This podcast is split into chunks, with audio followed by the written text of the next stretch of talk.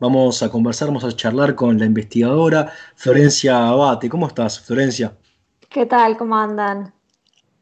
Bien, es un gran gusto poder hablar contigo en un día tan especial, tan emblemático como el día de hoy, una fecha que hace cinco años se comenzaba a celebrar y a un día de lucha muy significativo que nace a partir de, de unos versos de Susana Chávez, ¿no? Ni una mujer menos, ni una muerte más. Y tú fuiste parte de ese Ni Una Menos. ¿Cómo fue ese proceso? ¿Cómo, cómo viviste ese momento, esa construcción de, ese espacio de, lucha y, demás? Bueno, se armó de, como bastante azarosa en realidad, inclusive el grupo se armó un poco también de una manera azarosa al calor de, los acontecimientos, de, de, una iniciativa que se lanzó en las redes de, bueno, de movilizarse, ¿no? de basta de, de mirar desde nuestras casas las noticias, todos los días la noticia de, un nuevo femicidio y, no hacer nada, sumado también al hartazgo que había por el tipo de cobertura que hacían los medios de comunicación de estos casos, que eh, era muy frecuente que se concentraran en la vida privada de la víctima, la manera que estaba vestida, qué sé yo, agitando un poco el, algo habrán hecho, ¿no? Eh, y entonces, bueno, se, lanzó esta convocatoria y nos pusimos a trabajar cuando ya se había lanzado, ¿no? Entonces la cuestión era articular este, em, con distintas fuerzas, bueno, organizar este, eh, la seguridad, bueno, muchas cosas que tenían que ver como con la logística misma de, la convocatoria. Eh, y por supuesto la difusión, porque bueno, lo, lo que fue espectacularmente como conmovedor y vertiginoso fue que empezaron a llegar flyers que se estaba replicando la marcha en, no sé, más de 50 ciudades del país. ¿Eso no, estuvo coordinado, esa realización, la construcción de esta movilización? Se fue dando con el momento, ¿no? A veces pasa con las luchas, ¿no? Que terminan excediendo la idea original de la, misma. Sí, absolutamente. No, no estaba. Nosotros habíamos hecho un pequeño encuentro que se llamaba Ni Una Menos en el Museo de la Lengua, que es un espacio de la Biblioteca Nacional, eh, una suerte de, plaza donde habíamos estado haciendo lecturas y habían venido familiares de víctimas de femicidios eh, a leer. Y bueno, de ahí había quedado en realidad la página esta, porque no sé, supongamos que tenía 3.000 personas que la seguían y, o menos, y de repente pasó a tener 200.000, ¿no? Y lo otro que era muy, muy conmovedor era que enseguida distintos espacios de la sociedad, desde, no sé, bueno, las escuelas, los hospitales, los medios, eh, hasta los cuarteles de bomberos, recuerdo, todos hacían sus propias fotos, con sus propias consignas, videos que mandaban para compartir. O sea, hubo mucha creatividad ¿no? de, la, de la sociedad eh, puesta en juego como por esta causa, ¿no? que explotó. Sí, hoy es una fecha donde se realiza la manifestación, eh, una manifestación reivindicativa, clamando por, por igualdad, ¿no? Y, porque, y por el uso, que, es una, que es mundial, ¿no? Son pocas las fechas que, que tienen esa connotación en, nuestra historia, además de, las fechas religiosas, como puede ser el 25 de diciembre o, el 1 de enero, ¿no? Tal, obviamente el, el, 8 de marzo, que también está vinculado, y vamos a hablar dentro de un ratito ahora, cuando empecemos a transitar la historia de tu libro, el 1 de mayo, no hay tantas, no hay muchas, muchas más fechas que tengan esta, esta connotación tan, tan, importante ¿no? o, tan universal. Los feminismos tienen ¿no? una fuerte tradición internacionalista que, que viene de lejos y que, y que ahora además está facilitada, digamos, por las tecnologías, ¿no? Recuerdo en 2017 cuando se hizo el paro internacional, era divino porque venían las fotos de todos los países y culturas muy distintas, ¿no? Imágenes de, marchas muy distintas, de vestimenta, maneras de eh, estéticas de expresarse en las marchas también muy, muy distintas, una diversidad enorme, eh, pero recuperando ¿no? esta tradición que decíamos, ¿no? internacionalista. Bien, evidentemente es una fecha que, acelera la historia. Ahora, eh, ese componente, e, ese, ese hoy, o ese, me imagino que estuvo presente cuando te, surgió la idea de, de, hacer tu libro, tu investigación, Biblioteca Feminista, evidentemente ese, ese presente influye en la, en la, reconstrucción de, ese pasado que tú invocas ¿no? y, el recorrido que realizas. Sí, yo estaba muy interesada sobre todo en que las cosas que se plantearan dialogaran con los debates que se están dando también en, la actualidad, ¿no? que reverberaran en cosas que estamos discutiendo, eso que, que, tuviera plena vigencia. Que, bueno, yo planteé un poco en el prólogo que eh, está bueno como no recuperar a las feministas del pasado, como con la idea de las ancestras, ¿no? que siempre supone como un parentesco de sangre, sino de una manera como mucho más caprichosa, como, como amigas, como amigas íntimas en las luchas del presente. ¿no? Exacto, eso es bien importante. Entonces, en el libro hablas de, olas o las oleadas feministas y arrancas por la Revolución Francesa, ¿no? Y, por la importancia de las mujeres en, una de las revoluciones más importantes de la historia de Occidente, por lo menos como es la Revolución Francesa. ¿Cuál es el contexto en el que las mujeres participan? ¿Qué hechos eh, masivos realizan? Porque esa historia por mucho tiempo fue un poco callada o no se le dio la, la importancia de vida al rol de las mujeres en la Revolución Francesa. Hoy, al cambiar el presente y al ser tan importante hoy el movimiento este, en, el presente en el que estamos, es imposible hablar de la Revolución Francesa sin la marcha a Versalles, por ejemplo. ¿no? Eh, sí, absolutamente. La realidad es que las mujeres en, los distintos momentos históricos, ahora que mencionaste la marcha a Versalles, han sido siempre las, las que primero han salido a las calles en las, en las crisis económicas, en parte porque eh, han sido en general las que han administrado, digamos, la alimentación en los hogares, ¿no? Las que han tenido a su cargo todo eso. Entonces, por ejemplo, en las épocas de gran inflación, las primeras que están desesperadas, digamos, son las mujeres, ¿no? Y esto es lo que pasó. en el 89 en Francia, por ejemplo. Exacto, y eso es lo que, lo que pasó en, París, digamos, no, no había pan. Eh, había inflación y, mm, y las mujeres salieron a la calle este, a protestar por eso, digamos, por una crisis económica.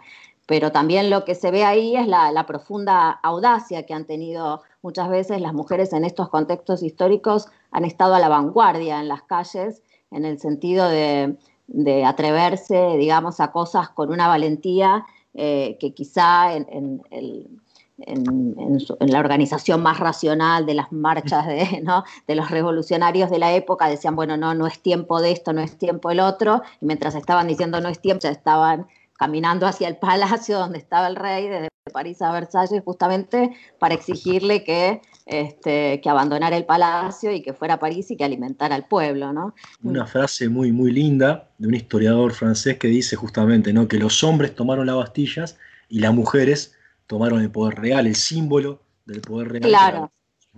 Sí, me, gustó citar esa frase porque además el poder real tiene esa doble acepción. Obviamente Michelet lo dice por refiriéndose a la realeza, ¿no? Tomaron el lugar del rey, pero también tomaron el poder real, ¿no? O sea, lo que nosotros llamaríamos el poder real eh, no, es interesante porque siempre se, digamos, se habla de, la Bastilla, ¿no? Como que quedó como es el, acontecimiento emblemático, y en efecto hubo insurrecciones municipales muy importantes em, en lo de la Bastilla, pero eh, de alguna manera esta marcha de las mujeres hacia Versalles, que hace que el rey tenga que abandonar su propia vivienda y trasladarse, eh, escoltado por toda muy pobre, hasta París, de alguna manera marca el principio de, la crisis total de la autoridad, ¿no? Eh, de la autoridad monárquica y de, esa caída ya no se va a recuperar el rey, ¿no? Entonces me gustaba mm, recuperar eso, este, y, en esa marcha en particular fueron mujeres de las clases populares, ¿no?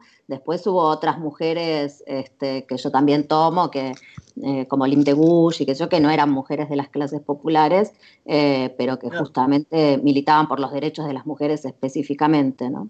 Mujeres de las clases populares y, autodidactas, las que podían, la mayoría letradas, imagino, ¿no? Porque el acceso a los bienes culturales y a la educación estaba vedado para, para las mujeres, ¿no?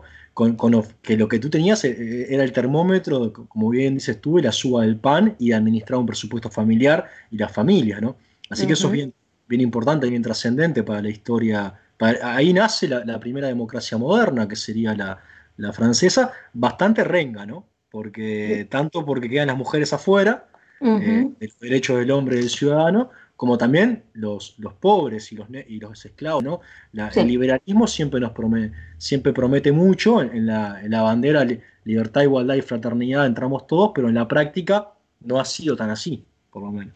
Exacto. Bueno, sí, la verdad es que esa exclusión de las mujeres este, como sujeto de derechos, como, como ciudadanas en la primera constitución, eh, fue Mm, un mal comienzo de la democracia burguesa, ¿no? Porque podría haber este, empezado de otra manera, ¿no? Este, y sin embargo, a pesar de que las mujeres estaban ahí reclamando esos mismos derechos a, la igualdad y a la libertad, y, inclusive que se debatió este tema, digamos, porque algunos de los filósofos que participaron de la Declaración de los Derechos del Hombre, como Condorcet, habían apoyado eh, los reclamos de las mujeres de también conquistar la, la ciudadanía pero sin embargo, llegado el momento de, digamos, de terminar de elaborar el documento, eh, finalmente los hombres fueron exclusivamente los varones. Por eso está bien cuando cuestionamos los universales del lenguaje, decimos que los universales no nos incluyen, porque ese es un gran ejemplo de cómo la Declaración de los Derechos del Hombre se refería exclusivamente a los hombres.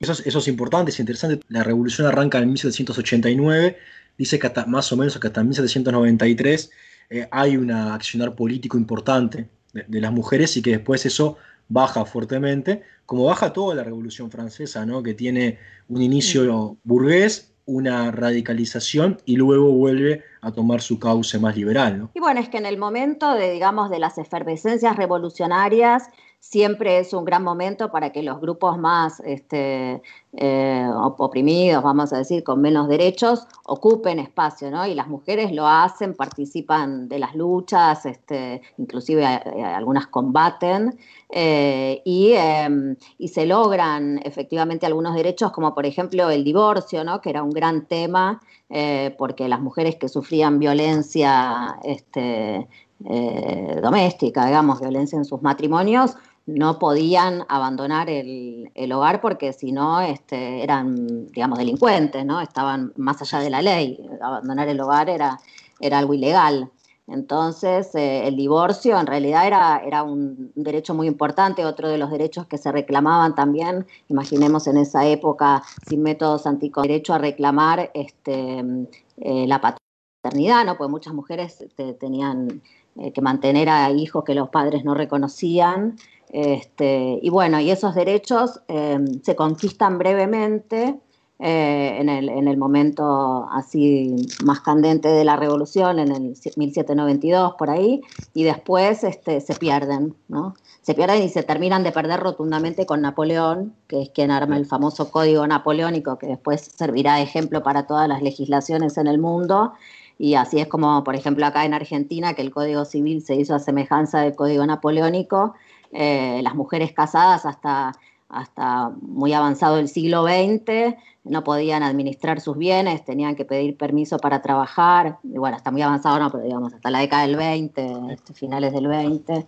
Em, así que imaginemos que este código de napoleónico básicamente la deja a la mujer sin derechos durante casi 200 años. Como tú dices, el código napoleónico fue la base para la, mayoría de los códigos modernos de, nuestras repúblicas, ¿no? Repúblicas que, surgen, las, latinoamericanas, como decía Mariátegui, eh, son bastante endebles porque dejan afuera negras y también a las mujeres. son repúblicas bastante acotadas en su, eh, en, su, función, porque recorta ciudadanía a, las grandes mayorías de la, población.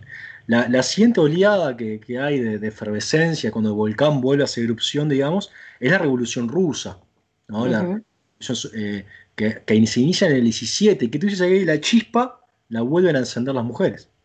Sí, podríamos decir que eh, había una, ebullición que comienza un poco con la Primera Guerra Mundial, porque bueno, justamente las mujeres a, quienes no se les permitía trabajar, el capitalismo durante la guerra mundial empieza a requerir a las mujeres como mano de obra, ¿no? Por las necesidades de, la expansión este, capitalista. Eh, y las mujeres terminan siendo las más explotadas, ¿no? Y ahí, como vio muy bien este, la alemana Clara Zetkin, que fue este, la mayor conductora del movimiento de mujeres, del movimiento internacional, justamente socialistas, eh, a principios del siglo, eh, ella ya, ya, vio, Clara Zetkin, en ese momento la doble jornada, porque ella este, decía, bueno, las obreras, sí, digamos, muchas mujeres burguesas reclamaban el derecho a trabajar porque eran mujeres casadas que no les permitían trabajar, pero decía, bueno, las obreras lograron este derecho, ¿no? Pueden trabajar, pero no, obtuvieron ningún beneficio porque las explotan más que a los hombres en las fábricas, cobran menos y encima llegan a la casa y tienen que hacer todo el trabajo doméstico. O sea que Clara Zetkin vio la, eh, vio la doble jornada y fue la que empezó a ver maneras de, resolver ese problema que tenían las trabajadoras con sus familias y con eh, el trabajo en las fábricas y bueno, en la, Revolución Rusa lo interesante es que se le va a intentar dar respuesta ¿no? a este problema. Eh, y, como decías vos, ahí em, son las mujeres también las que, las que estuvieron a la vanguardia, eh, porque em, justamente hoy celebramos el, el, 8 de marzo, ¿no? el, día, el Día Internacional de la Trabajadora. Em, las mujeres decidieron hacer una huelga nuevamente por el también por, si bien estuvo organizada por dirigentes bolcheviques y demás, pero digamos, lo que canalizaron fue el malestar que había por los aumentos nuevamente, por la falta de alimentos que no llegaban, la escasez que había en el contexto eh, eh, posbélico. Claro, este, y las mujeres, las mismas mujeres de los soldados que estaban hartas de tener que trabajar, ocuparse de las familias, etcétera. Y bueno, hicieron esta huelga y los hombres del propio partido no las, no las apoyaron al principio porque les parecía prematuro hacer una huelga, qué sé yo, y las mujeres salieron, iban por las fábricas tirando piedras y diciéndoles a los compañeros que salgan a unirse a la huelga hasta que lo lograron y todo ese alboroto este, no paró, fue, fue creciendo durante días hasta que al final el zar tuvo que abdicar por el caos que, que había. Y bueno, esa fue la revolución de febrero, que bueno, fue un poco la antesala a lo que después sería la revolución de octubre, ¿no? Pero, y entonces eso también, digamos, en realidad la, la el nivel de el, poder que tenían, el, el, poder político real que tenían estas mujeres dirigentes, también trabajadoras dirigentes, fue también lo que permitió que cuando el, eh, digamos, el gobierno bolchevique asumió ya ¿no? en octubre, les dieran cargos, les dieran lugares bastante importantes eh, para lo que era en esa época los lugares que se les daban a las mujeres en la política. ¿no? Pensemos que una autora que yo tomo, eh, Alexandra Kolontai, que a mí me, me fascina la vida de ella, ella es la primera ministra mujer, digamos, en el mundo, fue la, fue la ministra de Bienestar Social de, de ese primer gobierno soviético. ¿no? Bien, que se obtuvieron conquistas para las mujeres, digamos, pero que después también con el estalinismo y demás se fueron perdiendo, ¿no? Sí, eso fue increíble también, porque eh, realmente, bueno, ahí este, se hace una secretaría de la mujer, ¿no? Eh, eh, que, realmente consiguen muchas cosas. Bueno, Alexandra Kolontai, de hecho, por ejemplo, para resolver esta cuestión este, de lo doméstico y demás, expropia algunos, eh, algunos palacios de la nobleza y demás para convertirlos en eh, viviendas para madres solteras y sus hijos, este, eh, guarderías, palacios de cuidados prenatales ¿no? para embarazadas, toda una asistencia estatal eh, que, de cosas que antes no estaban cubiertas. Inclusive ella cuenta que eh, eh, una escuela que, que, era como una escuela religiosa la convierte en una escuela, no sé, qué sé yo, y los curas se resisten a los tiros para que, que le saquen el, el espacio ese. y bueno, y logran también en 1920 a través de la presión que ejercen, logran que el gobierno eh, saque un decreto legalizando el aborto en 1920, ¿no? Estamos hablando, eh, por la cantidad de, abortos clandestinos, ¿no? Que había justamente de, de muertas por abortos clandestinos. Eh, y bueno, y todo esto, como decías vos, lamentablemente dura 15 años más o menos, porque a mediados de los 30, Stalin, ya, ya cuando empieza a venir la crisis económica, se empiezan a recortar cosas, ¿no? Los comedores que daba el Estado, las lavanderías, esto, el otro, pero ya para mediados de los 30, Stalin ya baja una línea muy conservadora respecto a, inclusive les daba condecoraciones a las mujeres que tuvieran más de 10 hijos, o sea, como una, también porque había que mm, procrear para, para dar más hijos para, para las guerras, porque ya se venía la Segunda Guerra, digamos.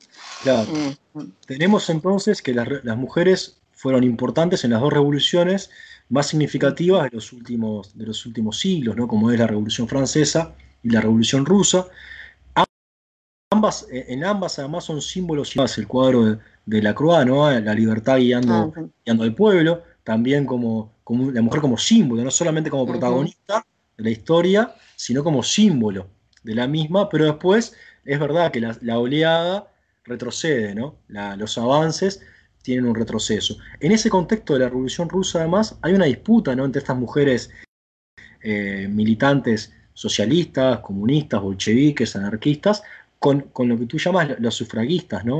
o las sufragistas, que tenían más una concepción de, de clase burguesa, quizás, ¿no?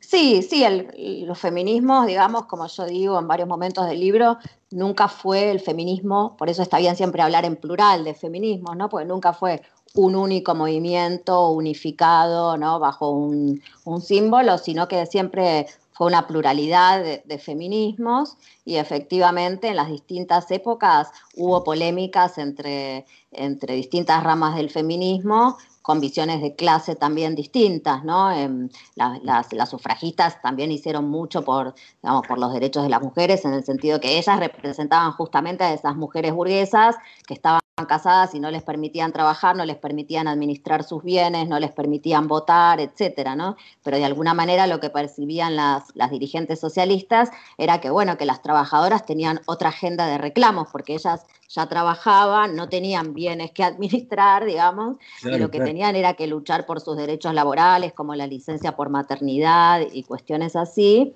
Y por otro lado, a veces las sufragistas, por ejemplo, eh, en cuanto al derecho a votar, eh, muchas sufragistas eh, terminaron pidiendo, vamos, para ser más moderadas, pedían el, derecho al voto censitario, ¿no? que es el al voto calificado, ¿no? o sea, que voten las propietarias o que voten las, eh, no, no todas las mujeres, ¿no? Entonces, las socialistas lo que decían, no, el voto debe ser el voto universal y ellas exigían también el voto, pero, pero el voto este, universal, ¿no? El derecho al sufragio universal. Bien interesante esta la charla con, con Florencia Abad, estamos hablando de su libro, Biblioteca Feminista, que es muy recomendable para hacer un raconto de la historia de los feminismos eh, en el mundo.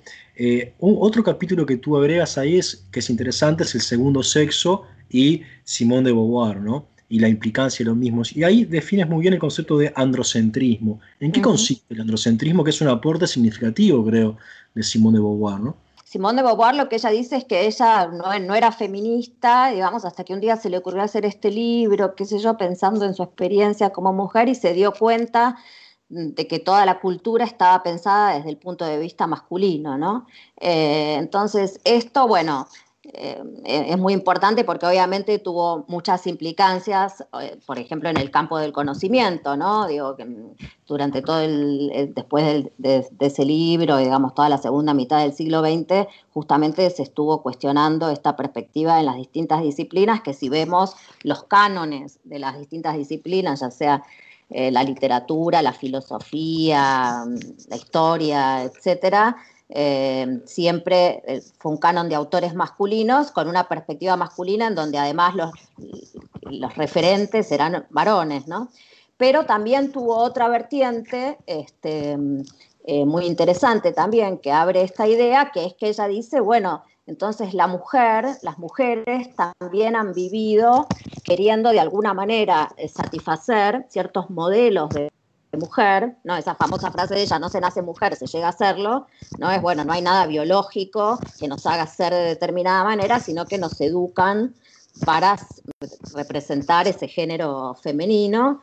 Y entonces, pero esos modelos para los que nos educan, de alguna manera, dice ella, han sido también em, pensados desde, desde las necesidades masculinas, ¿no? Entonces ella, qué sé yo, toma figuras, ¿no? Como la, esposa, la mujer casada, ¿no? Dice ella, la, madre, eh, bueno, tiene distintos capítulos, donde lo que intenta es deconstruir eh, esos estereotipos para mostrar que en realidad obviamente no hay una, no es que por nacer mujer eh, uno es madre, o sea, o, tiene un, instinto necesariamente que, de querer ser madre ni que va a gustarle determinadas cosas. Entonces, ella es muy erudito el libro y analiza muchos textos para mostrar muchas experiencias, por ejemplo, eh, eso, por ejemplo, con respecto a la maternidad y a, no sé, al embarazo, cómo viven las mujeres el embarazo. Puede ser maravilloso estar embarazada, genial, para otras puede ser horrible querer que se termine rápido, o sea, muestra que eh, la diversidad de experiencias y este es todo un camino eh, de reflexión eh, de las mujeres, eh, justamente a partir de, sus propias experiencias, que me parece que va a, estallar a fines de los 60, ¿no? Como, como camino con, el lema este, lo personal es político y demás, ¿no? Tú ahí dices también en el libro que extrañamente eh, Simone de Beauvoir no hizo referencia a, las, a sus antecesoras, ¿no? O a las profesoras o a las oleadas anteriores. Eh, y me pareció interesante esa, esa, eh, ese señalamiento, digamos, de que, de, que actúa como si no hubiese pasado, ¿no? no hubiese historia en esto. Ahora, ahí hablas de la década del 50. La década del 50 es emblemática por la invención de la píldora y todas las consecuencias que, que trae de, libertad sexual. Y, y, vamos a los 60, a los 70, ¿no? Con, con el despertar, o la, la, revolución sexual y la revolución de los feminismos también. Y ahí tenemos una, hay una persona emblemática que es Angela, Davis, ¿no? Creo que es bien interesante por hacer un breve reconto de ella, ¿no? De, también, de integrante de las Panteras Negras, ¿no? su politización, su formación, además, y todo lo que implica, y también el cuestionamiento que hace a la virilidad de los líderes políticos de izquierda o, afro, ¿no? Que, tienen eso también, el poder también en la izquierda tiene mucho de virilidad. Absolutamente.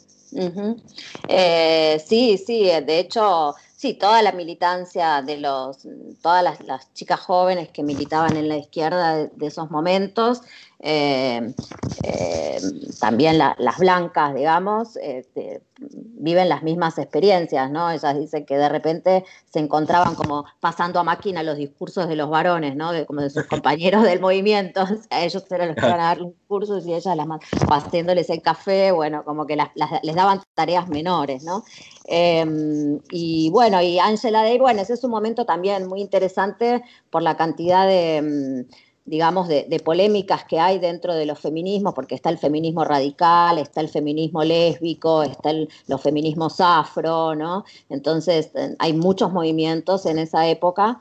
Eh, a mí sí, particularmente me fascina mucho eh, el feminismo negro porque tiene una tradición eh, bueno, es el feminismo, de ahí, viene un poco un concepto que, hoy es bastante clave en nuestro feminismo, sobre todo acá en América del Sur eh, y lo reivindicamos mucho, que es la, idea de la mirada interseccional, ¿no? la interseccionalidad, digamos, cruzar la cuestión de género con cuestiones de, clase y de raza y de edad y digamos, otras variables.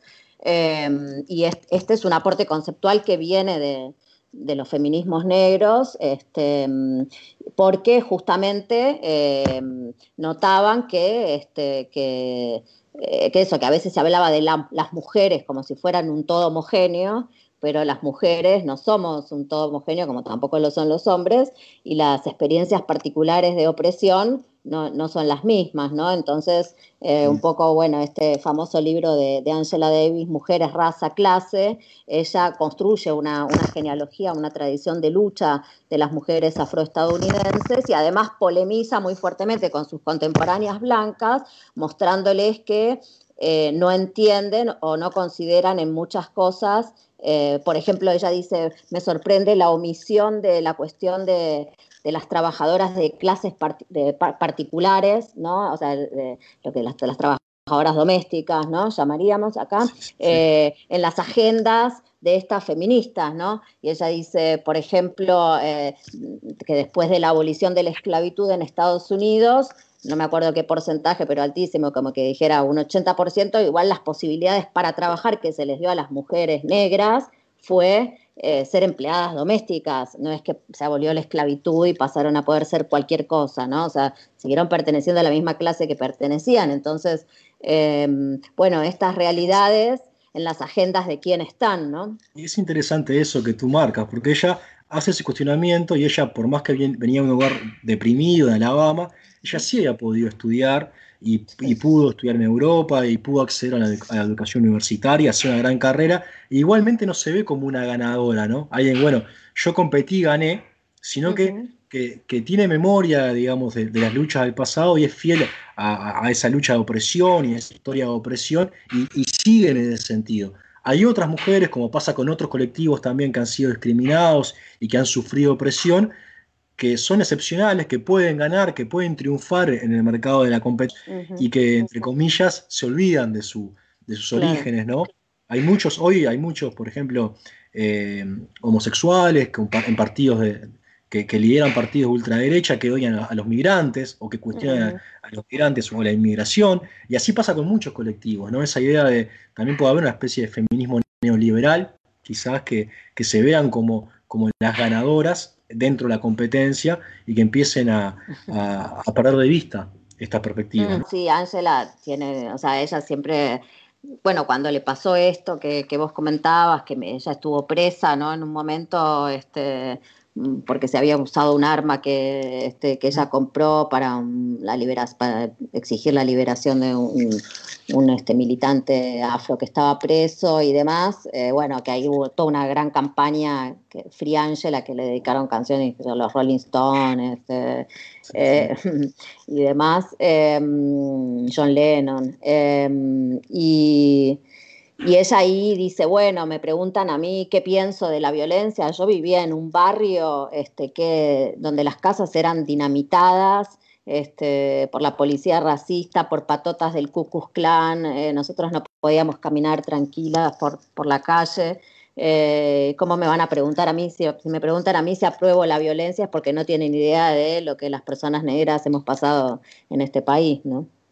Exacto, bueno, y eso hoy tiene una vigencia terrible porque es un fenómeno que, sigue, sigue existiendo y sigue transitando. Entonces, los feminismos son plurales, son, son creadores, son transformadores, buscan transformar, sí o sí, buscan empoderar también, ¿no? Creo que esa es una, idea importante, ¿no? La idea de que de la acción, el feminismo busca accionar, no simplemente se cae en lo teórico, sino que acciona para, la transformación. creo que eso es bien, bien interesante porque es una, una concepción distinta de, lo político también, ¿no? O, o, que debe pasar por ahí la, idea de lo político, de transformar y no quedarse solamente en lo, en lo declamativo, lo declarativo.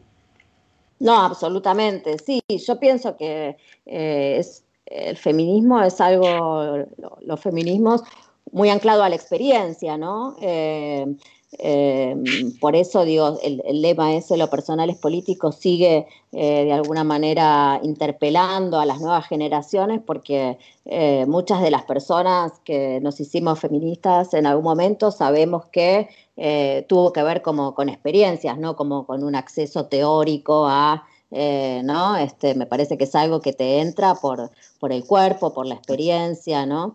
Eh, y, por supuesto que el primer objetivo es político y, mm, y, los, en ese sentido la producción conceptual es política también en la medida que son herramientas para los debates, para la transformación política, ¿no? Este, digo, con, con autoras como Judith Butler que, que toma al final y demás, este, digo, todos los, debates sobre la, la construcción del género, se han construido herramientas políticas, se han sofisticado mucho más, se han llevado a lo local, se han elaborado de manera local muchas cuestiones y, se han conseguido este, eh, conquistas como la ley de identidad de género, eh, digamos, por eso los conceptos, algo puede, quiero decir, que aún esas autoras que parecen hiperteóricas cuando las lees y áridas, ¿no? Eh, han tenido un, han sido leídas por el activismo con fines absolutamente prácticos, ¿no?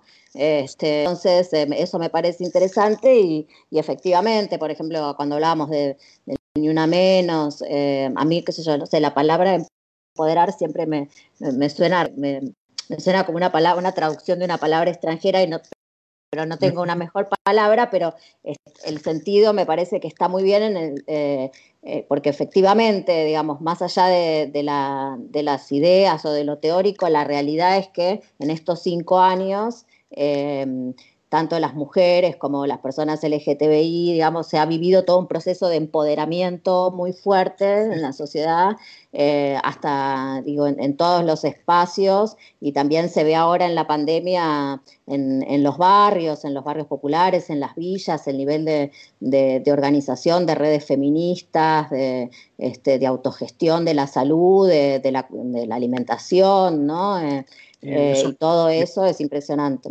es impresionante, es bien potente, son respuestas políticas políticas que habían, y hoy ya hay discursos que no se, que no se llevan más, digamos. Todo lado de los medios, cómo construyen categorías o cómo construyen relatos que hoy tienen que ser muy cuidadosos porque si no hay una reacción enérgica muy fuerte para evitar que eso pase. O hay frases que ya no se dicen más, ¿no? Como esa de que se decía, detrás de un gran hombre hay una gran mujer, ¿no? Eso ya no se, no, no es en creo que a nadie en su juicio lo, podría decir, porque reduce la categoría de silla, el soporte, a la mitad, a la mitad de la humanidad, y eso ya hoy se hizo, se hizo carne, se hizo vivencia, ¿no? Y creo que no se puede soportar. Ahora, pese a eso, hay amenazas permanentemente, ¿no? Eh, cuando cuando la, una persona pierde el trabajo, pierde, pierde la esperanza, pierde su clima, le que, solo le queda su, su, condición de género y su nacionalidad. Y la ultraderecha sabe eso y sabe cómo hablarle a esas personas que quizás no tuvieron acceso a los bienes culturales para poder elevarse o para poder pensar la realidad de otra manera, y que es eso, tienen su, sin esperanza, sin esperanza del futuro, eh, les queda su, su género, su, su, nacionalidad y quizás, entre comillas, su mujer. Y ahí la, derecha y el neofascismo de hoy les habla y, lo y, sabe cómo llegarle y cómo esa bronca, ese odio, cómo poder, poder conducirlo hacia, hacia movimientos políticos de, odio, terriblemente complicados para la democracia en general. Sí, bueno, en América Latina tenemos, em, digamos, una, tradición muy fuerte, una tradición machista y, tradicional eh, muy fuerte, aún, ¿no? En, ciudades que parecería que no, ¿no? Pero sin embargo eso eh, eh, está, es parte de nuestra, de nuestra tradición cultural, ¿no? El, macho, la figura del macho latino, ¿no? Digo, recién ahora se está deconstruyendo un poco Em, la figura eh, esa, ¿no? Por ejemplo, yo veo ahora que se trabaja este, la educación sexual integral en las escuelas, o se, digamos, se trabaja sobre la desnaturalización de los roles de género en, las escuelas, este, eh, y, y, por ejemplo, no sé, mi hijo, este, que tiene 10 años, eh, no, no, no tiene una idea positiva de qué es ser un macho, ¿no? Este, eso me parece muy interesante porque en mi generación no era así, ¿no? Inclusive eh, las mujeres también alimentaban... Eh, la, motricidad fina de las mujeres no es natural, es construida porque siempre juegan a juegos específicos donde tienes que tener esa, esa motricidad y el hombre es un poquito más bestia porque anda jugando al fútbol colgado de los árboles, no es natural, es como se, se educa y los mm. roles que ya se imponen desde, desde el inicio de la, de la vida, ¿no? Entonces es lógico. Claro, y la, mm, por ejemplo, el, tema de la violencia, ¿no? O sea, que también es algo que eh, muchas veces se ha instalado, eh, digo, la, violencia no es que sale de cualquier lado de la educación y de hecho, eh, aún hoy, digamos, de repente un nene que le pegan y no responde, no sé, el padre dice que, le pasa, está mal, no se sabe defender, ¿no? Ahora la nena le pegan y responde y dice, ¿qué le pasa? Hay un cambio cultural que se está produciendo, pero que bueno, que, para que eso se extienda y llegue a toda la población y demás, es un largo camino y todavía hay cuestiones mucho más, este, eh, hay, hay cuestiones de la inmediatez también que, que hay que resolver porque con, los índices de, violencia de género que tenemos. Eh, pensé, por ejemplo, acá en Argentina, en estos, en estos días del confinamiento, de la cuarentena, ha habido casos de violencia policial eh, tremendos, una, una, agente policial violada por cinco compañeros policías en un polideportivo, una noche que estaban haciendo una, como iban a trabajar al día siguiente, eh, policías, la policía chaqueña que rompió en la casa de una familia indígena, Cuom, eh, hubo abuso sexual a una menor de edad, bueno, un montón de casos así. Si pensamos que la persona que está sufriendo una situación de violencia de género tiene que llamar al 911 eh, y que las fuerzas policía, entre las fuerzas a las que, deben ir a asistirla, ¿no? A asistir a los casos de violencia, puede haber este tipo de, de oficiales es muy alarmante la situación. O sea, hay que pensar también que para, para, que el Estado pueda proporcionar, digamos, una correcta asistencia a las víctimas de violencia de género, básicamente hay que, tiene que replantearse toda la recapacitación de, las fuerzas de seguridad y un, y un, combate muy contundente a la violencia institucional. O sea, hay una relación también entre la violencia de género y la violencia institucional. Mismo que también se ve en la justicia, ¿no? que muchas veces los fallos eh, son un modo de violencia institucional, porque hoy, por ejemplo, eh, de, una menos, eh, un caso que era una violación en manada, eh, el fiscal lo, caratuló como un desahogo sexual, ¿no? Para bajar la pena, como un desahogo sexual, una violación en mano. Este, y esas cosas siguen sucediendo, entonces, em, bueno, todavía hay, mucha batalla por dar. Hay mucha batalla por, por dar, sí, es cierto, alertaste sobre, sobre el tema de la, del, confinamiento y las, consecuencias que ha traído y que trae, porque la casa, el núcleo familiar muchas veces es el lugar de mayor exposición para las mujeres y para, para niños también, ¿no? Entonces yo creo que esa alerta es, bien interesante, además de también la cuestión institucional, de los aparatos represivos del Estado y, los problemas que el Estado en sí y los poderes del Estado tienen para cambiar esta situación. Antes de darte las gracias y demás, y voy a recomendar tu libro, Biblioteca Feminista, que está editado por Planeta, que es bien interesante, siempre hacemos un juego acá de una especie de recomendados por el sol, ¿no? Y quería preguntarte, a ver, algún libro que nos puedas recomendar para esto, para este, para atravesar este invierno, estas semanas de, encierro o distanciamiento que todavía nos quedan por delante. Voy a recomendar uno de literatura y uno de más, uno que tomo en la biblioteca feminista para uno de los libros que analizo ahí. Em, el de literatura que me gustaría recomendar se llama Río de las Congojas eh, y es de una escritora argentina que se llama Libertad de Mitrópulos. Em, es, una, es un libro que se publicó en el 81 más o menos, eh, se escribió por la época de la dictadura creo, y, o sea, fin de la dictadura y se publicó creo que cuando, al principio de la democracia. Eh, por el 83, 84, por ahí. Eh, y es un libro muy, muy hermoso, es un, libro muy poético, también tiene algo también de histórico porque eh, remite a la conquista, porque es este, es el, está contextualizado en el momento en que Juan de Garay, el conquistador español, funda la primera ciudad de Santa Fe, acá en, digamos, en el Río de la Plata, eh, así que es bastante también para, para Uruguay, porque en nuestro río en común, nuestro territorio rioplatense compartido. Exacto. Este, así que bueno, es muy lindo. Y es una autora que no, fue bastante como olvidada hasta que se recuperó en los últimos años, gracias también a, por ejemplo, el escritor Ricardo Piglia, un escritor este, eh, argentino, o en el prólogo la, la novela.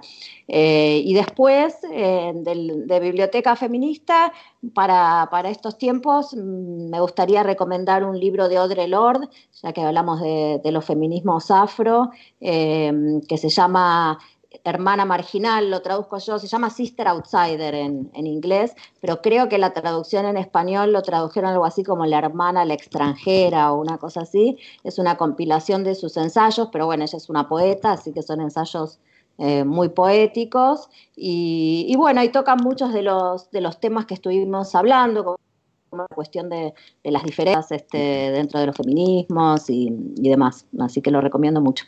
Están hechas recomendaciones entonces. Florencia Abate, ha sido un gusto poder charlar contigo. Muchas gracias por tu tiempo, muchas gracias por los conceptos, por la historia compartida también y también por haberlo hecho el día como hoy, un día tan emblemático para todas y todas que, hay que seguir reivindicando y, construyendo memoria, ¿no? Haciendo memoria, además, que es tan importante esa idea de, de, hacer memoria, lo que implica hacer memoria también para, para el futuro, ¿no? Y, bueno, memoria viva, memoria compartida, así que muchas gracias, Florencia. Qué bueno, no, gracias a ustedes. Para mí aprovecho para decir que es una alegría enorme que el libro haya llegado a Uruguay y a Chile, que son los dos países a los que llegó aparte de Argentina. Este, y además hay muchas, sé que hay muchas compañeras feministas allá y, y así que bueno, ojalá este, nos estemos leyendo. Dale, muy bien, muchas gracias.